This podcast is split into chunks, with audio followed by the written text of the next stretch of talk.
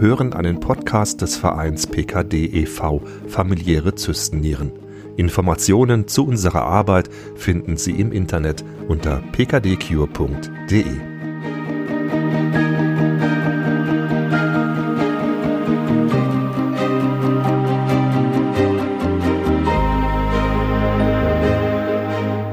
Herzlich willkommen bei unserem PKD-Podcast. Es geht um Zysten, Nieren und wie man damit leben kann. Mein Name ist Stefan Loss. Mein Gast heute ist Andrea. Hallo Andrea, schön, dass du da bist. Hallo Stefan, ich freue mich auch. Andrea, du bist Jahrgang 1990, du hast eine Ausbildung in der Pharmazie gemacht, hast, studierst das jetzt auch, so richtig. Mhm. Du hast eine besondere Form von Zystennieren, das nennt sich ARPKD. Das bedeutet, dass du schon von Geburt an damit zu tun gehabt hast. Erklär das mal ganz kurz in ein paar Sätzen, was das bedeutet, ARPKD. Das bedeutet, dass man, wie du schon sagst, eigentlich ab Geburt oder auch schon im Mutterleib ähm, Zystennieren hat.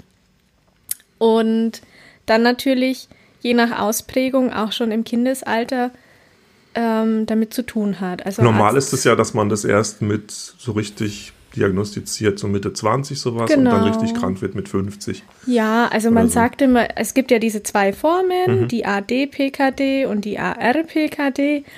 Ähm, die Unterscheidung ist im, im Erbgang und die allseits bekannten Zystennieren ähm, ist die ADPKD und die kommt irgendwann im Erwachsenenalter mhm. zu tragen. Also kann gut sein, dass man das auch gar nicht merkt als Kind oder die Eltern das auch gar nicht wissen. Mhm. Das heißt, du hast genau. das, diese Krankheit schon in die Wiege gelegt gekriegt. Wann ja. hast du denn zum ersten Mal irgendwie gemerkt, dass da was komisch ist? Nie. Für mich war es ja nie war komisch. Es war ja so, immer so. Krass. Also, ich weiß nicht, für mich war das nie. Nee, ich kann, also es war wirklich einfach nie komisch. Für mich war das so. Also, das war von, von null bis jetzt, muss ich Tabletten nehmen. Als Kind hat mich meine Mama sogar nachts noch aufgeweckt für die mhm. vierte Tabletteneinnahme dann irgendwann nachts. Ich wache auch heute noch nachts auf und brauche mein Glas Wasser und okay. gehe kurz pinkeln und gehe wieder ins Bett. Das ist drin. Ja, Richtig. Krass. Aber du hast es nicht so gespürt, also oder gemerkt, nee. dass du mehr Volumen nee. hast? Ja, klar. Also das ich habe immer einen dicken Bauch gehabt, mhm. auch als Kind und ach, ich erzähle dann immer so gern die Geschichte, als ich in der ersten Klasse mit der Klasse schwimmen war ähm, und mich äh, ein anderer Mitschüler gefragt hat, ob ich denn schwanger sei. In der ersten Klasse. In der ersten Klasse. Ich denke, dem seine Mama war vielleicht halt gerade schwanger oder so. Ah, okay, und kannte das dann. Das war halt so der einzige Grund, warum. Genau, ja. Und ich kann mich aber erinnern, dass ich da dann auch ganz fachmännisch korrekt daneben ihm saß und meinte, nö, das sind Zystennieren, da vertust okay. du dich jetzt. Da warst du schon Fachmann. Gab es denn da mal so einen Punkt, wo das herausfordernd wurde? Also ich meine, so als Teenager guckt man schon so ein bisschen auf die Figur, dann ist da so ein Bauch, den kriegt man nicht weg mit Training. Gab es einen Moment, wo dich das mal angefangen hat, richtig zu nerven? Nee. Also, ach, das ist schwierig zu sagen. Ich bin halt eine Frau und ich würde jetzt auch behaupten, dass es hormonell abhängig ist, in welcher monatlichen Phase ich bin. Okay. Ob es mich ja, gut, nervt und ja, wie es mich nervt. Ist das immer. genau. aber ich würde jetzt nie sagen, boah, die blöden Dinger. Hm. Ähm, ja, ich habe ein bisschen einen Bauch. Ähm, aber ich glaube, als Kind hat es mich mehr gestört. Aber so mit Pubertät ist das Becken breiter geworden, das mhm. Zeug ist irgendwie nach unten gerutscht und gut war. Hat sich anders verteilt oder so. Ja, also. Das heißt aber, wir haben ja gerade darüber gesprochen, das fängt schon im Kindesalter an. Also es gibt ja, ja. viele oder manche Kinder, wenn ich es richtig weiß, die überleben das gar nicht, weil die Nieren ja. einfach so ja. furchtbar groß sind. Genau. Du, ist das so ein Riesenunterschied, weil du bist jetzt, äh, kann ich euch ja verraten, 30 geworden in dem Jahr. oh, oh. Tada. Ähm, und du, man sieht es dir nicht wirklich an. Ja, toi, also, toi, toi. Ja, gerne. Aber ähm, da gibt es also ganz unterschiedliche Verläufe, das kann man gar nicht sagen. Nee, das ist ja passiert. wie bei jeder Erbkrankheit oder äh, Krankheit, bei denen wirklich äh, Gene beteiligt sind. Ähm, man kann ja nie sagen, wie stark dieses Gen betroffen ist, geschädigt ist und was das dann für Ausprägungen äh, im Menschen hervorruft. Also es gibt ja bei jeder Erbkrankheit, dass ja. die Stadien von 0 bis 100 gehen. Hast du, hast du Glück gehabt? Ja, ich hatte enorm Glück, klar. Oha. Ähm, wie ist denn jetzt so aktuell deine Situation? Also du hast Zystennieren, wie gut funktionieren die noch und wie sieht es aus jetzt? So der Gedanke irgendwann mal Dialyse oder so, wie ist das bei dir aktuell? Also die funktionieren noch so zu 30 Prozent. Das hat sich jetzt, also man sieht seit über die Jahre hinweg halt jede Kontrolle, da werden die Werte einen Ticken schlechter, da, also bewegen wir uns im Komma-Bereich. Mhm. Ähm, und ja, ich, also ich kann es nicht sagen, die Ärzte wahrscheinlich auch nicht. Ich hatte jetzt noch nicht so das Gespräch, ähm, wo es um Dialyse ging und so weiter. Und ähm, klar rechne ich irgendwann mal mit der Dialyse, aber ich hoffe, dass ich einfach weiterhin Glück habe, um ehrlich zu sein, und die noch ganz lange auf sich warten lässt. Mhm. Also du bist jetzt nicht so eingestellt, dass du sagst, naja, so in zehn Jahren hänge ich an der Nadel oder irgendwie sowas. Nee, also zehn Jahre sind für mich auch einfach noch ähm, eine enorme Zeitspanne. Mhm. Da passiert noch so viel. Ich will da auch gar nicht drüber nachdenken, was in zehn Jahren ist. Mhm. Also. Ja, eine blöde? Frage für jemanden mit, äh, mit so einer Erbkrankheit. Du bist ähm, fest liiert. Mhm. Thema Familienplanung. Oh, schwieriges Ganz Thema. heißes Thema. ja, weil das ist ja auch so, was Lebensplanung ja. überhaupt angeht. Ne? Ja, Wenn man so sagt, oh, ich habe da was, das könnte irgendwo. irgendwann mal schwierig werden. Ja, ja. Was ist dann und so? Also ich muss sagen, ich habe natürlich jetzt über das Erwachsenwerden äh, immer wieder hindurch Phasen, wo man drüber nachdenkt, Kinder, ja, nein. Äh, ich hatte das Pech oder das Glück, dass der Partner bisher halt auch einfach nicht gepasst hat, bis ich den jetzt gefunden habe und auch nicht mehr hergebe. Ähm, ach, ja, schwieriges Thema. Ich möchte mich eigentlich von diesem gesellschaftlichen Familienbild, das in Deutschland so herrscht, ähm, freimachen, weil ich der Überzeugung bin, dass viele Frauen auch ohne Kinder glücklich sind. Ich denke aber, dass die Gesellschaft da noch nicht ganz bereit dafür ist, muss ich ehrlich sagen. Ähm, und ich kann, also ich bin nicht auf dem Stand, dass ich sage, ich will unbedingt also es gibt Kinder. nicht so dieses eine Bild, so muss die Familie die perfekte nee, aussehen. Absolut nicht. Okay, also das heißt, es nimmt ja auch ein bisschen Druck weg, eigentlich, ja, was deine Krankheit genau. angeht. Ne? Und wie gesagt, ich habe nicht den Kinderwunsch schlechthin. Ich kenne Frauen, die haben einen Kinderwunsch und das ist auch, auch völlig legitim. Ähm, aber ich könnte jetzt nie sagen, ich übernehme jetzt 18 Jahre lang Verantwortung. Also ich sage niemals nie, aber äh, zum jetzigen Zeitpunkt könnte ich nicht sagen, ja, ich mache das jetzt.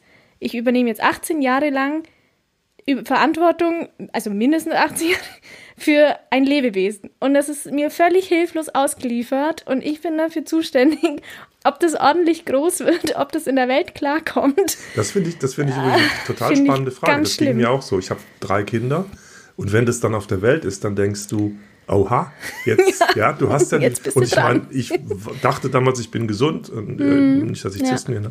Und selbst dann ist ja die Frage nach der Verantwortung. Ja. Du weißt ja. ja. nicht, was kommt, also was so passiert. Und dann kommt eben noch der Faktor dazu, vererbe ich's? Wenn ja, wie schlimm? Also kann ich es dann überhaupt austragen?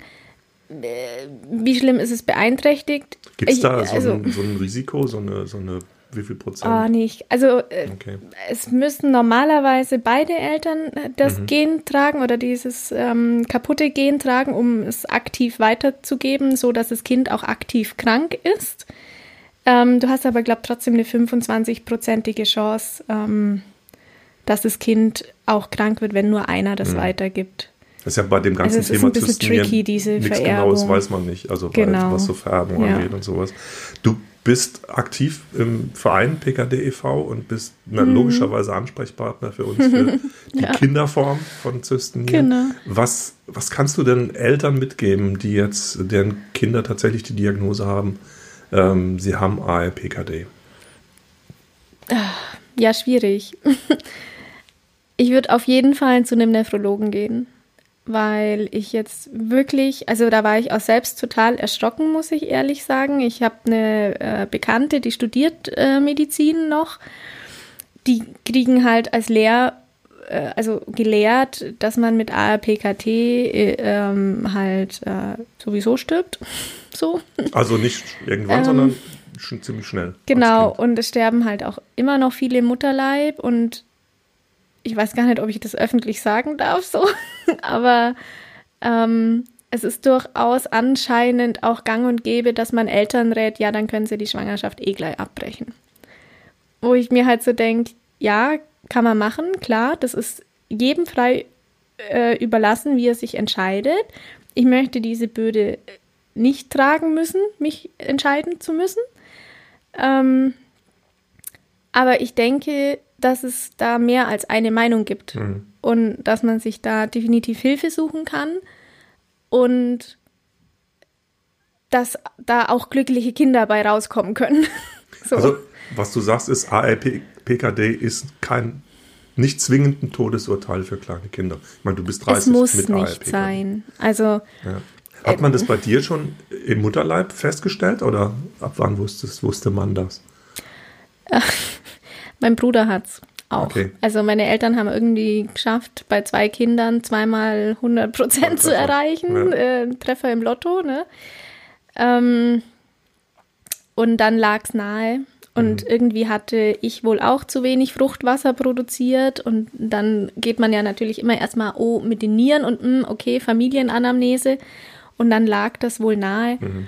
Ähm, meine Mama hat aber nie so, ach, wie nennt man das denn? Also so Fruchtwasseruntersuchungen mhm. oder so hat aber sie nicht machen schon mal im lassen. Fokus, da könnte was sein. Man hatte das im Fokus, genau. genau. Und bei ja. der Geburt hat sich dann natürlich bestätigt. Ja. Und dann ist man natürlich auch direkt im, in einem kindernephrologischen Zentrum und äh, wird da dann auf Herz und Nieren mhm. untersucht. Das ist wichtig, was du auch gesagt hast, dass man zum Facharzt geht und nicht genau. irgendwelchen anderen Ich denke auch. Vertrauen. Also ja, ja, doch. Also die Krankheit ist ja so selten. Ja ähm, die Wahrscheinlichkeit, dass sich ein Fachmann damit auskennt oder mhm. sogar jemanden kennt, der das hat, ist ja dann auch noch, noch super gering. Und also so der Haus- und Hofarzt. Ja. Äh, Aber du bist ein Beweis nicht. dafür, dass man mit ALPKD auch frisch und munter leben kann mit ähm, nach ja, ich versuch's. Also ich muss gestehen, ich habe auch meine Phasen, wenn ich die Werte ja. vom Arzt kriege. Ich sitze da auch mal heulend da und denke mir, ach, ja, okay, dann ist es jetzt wohl so, was soll das?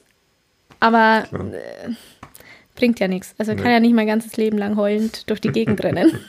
Geht ja nicht. Andrea, du bist jetzt beim Verein PKD e.V. aktiv mit dabei. Ja. Warum? Warum ist dir die Arbeit so wichtig?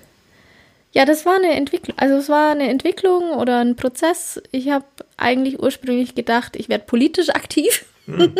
weil mir einfach die gesellschaftliche Entwicklung in Deutschland nicht gefallen hat und ich gedacht habe, naja gut, Jetzt immer nur da sitzen und drüber schimpfen bringt nichts. Ähm, muss ich vor meiner eigenen Tür kehren. Und dann dachte ich eben erst, ich trete einer Partei bei oder bin da ein bisschen aktiv, aber ja, das war dann irgendwie doch nicht so mein Ding. Das war mit sehr viel Antisympathie gegenüber diversen Parteien dann ähm, schnell erledigt. Und dann muss ich gestehen, habe ich vom PKD, ähm, Familiell Zystennierenverein, eine Werbung auf Facebook gesehen, wo drin stand, ja, wir würden halt Unterstützung suchen für so ähm, Texte und mal Präsentationen und so ein bisschen zuarbeiten. Und dann dachte ich, ach, das ist doch eine gute Idee, das kann ich eigentlich ganz gut. Das habe ich ja im Studium auch schon äh, viel gemacht, so Präsentationen und so Kram. Ähm, und dann hatte ich da Kontakt aufgenommen und ja, und dann hat das Fahrt aufgenommen und dann ist es irgendwie immer schneller gegangen und dann kam es dazu, dass ich jetzt da ja, und du hast einen Platz Vorstand gefunden, bin. Verein, ja. ja, also ich hätte auch nie gedacht, dass ich selbst, also ich hätte mir nie von selber ähm, eine Selbsthilfegruppe gesucht, weil ich bin jung, ich denke, also ich habe auch alles bisher so hinbekommen und so. Klar belastet es einen ab und zu, aber ich habe durchaus auch Freunde, denen ich das dann auch erzählen darf und die sind dann auch für mich da und ich für sie so gut wie es geht und so weiter. Und da hat mich das nie so richtig belastet. Und dann bin ich eben über die Arbeit, weil ich mich eben grundsätzlich engagieren wollte, zum Selbsthilfeverein gekommen. Und das erste Treffen hat mir so enorm Kraft gegeben ich hätte nicht, also das hätte ich nicht für möglich gehalten. Ich, also das waren auch die ersten Menschen, die ich halt überhaupt kennengelernt habe, die auch diese Krankheit haben. Also es war ja so, also ich bin da halt immer so durchs Leben und habe mal nichts großartig dabei gedacht, aber war nochmal ein Aha-Moment, mhm. diese, dieser Verein, ja. Cool. Andrea, danke. Gerne. Danke für das Gespräch, fand sehr spannend.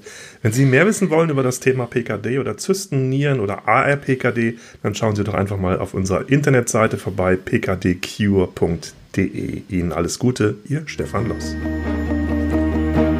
Das war ein Podcast des Vereins PKD e.V. Familiäre Zystennieren.